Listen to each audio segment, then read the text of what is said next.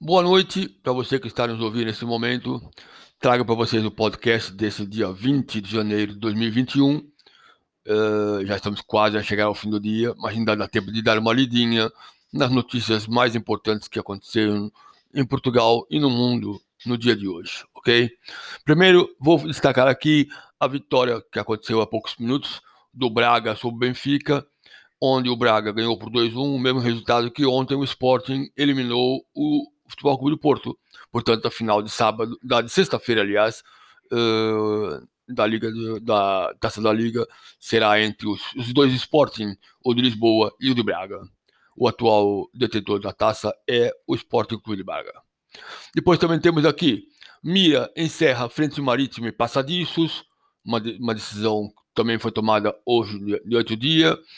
França registra mais de 26 mil novos casos do vírus. Palestra motivacional com Paulo Azevedo da minha aliada. Muito boa essa palestra. Vale a pena ver, né? O presidente da Câmara da Guarda pede fecho das escolas do Conselho. A cidade brasileira de Manaus espera conter a crise com oxigênio venezuelano. Veja lá que, a que ponto chegou um, tristemente o Brasil nesses dias de hoje. Uh, líder do PSD pede a Costa para encerrar as escolas amanhã Vamos ver o que, que vai sair da, da reunião, que é hoje à noite, entre as autoridades.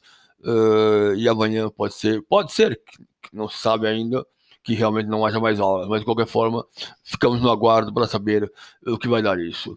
Outra situação interessante é que o Luxemburgo está disposto a receber pacientes com Covid-19 de Portugal. Uma atitude fantástica do governo eh, luxemburguês, logicamente, eh, onde moram muitos portugueses, né? Eh, de qualquer forma, não deixa de ser uma notícia triste, porque ao fim e ao cabo, quando Luxemburgo precisa ou se sente necessidade de oferecer ajuda para Portugal, é porque Portugal também já está batendo no, no limite e é muito complicado. Estamos numa situação muito complicada realmente nesse momento. Outra notícia: o escritor Mia Couto testou positivo e apelou ao cumprimento das medidas de prevenção. Uh, Joe Biden pediu unidade nacional e confiança na democracia. O pior dia até hoje em Portugal do Covid, com um número exorbitante de mortes, 219 e mais 14.647 pessoas infectadas, é uma coisa absurda.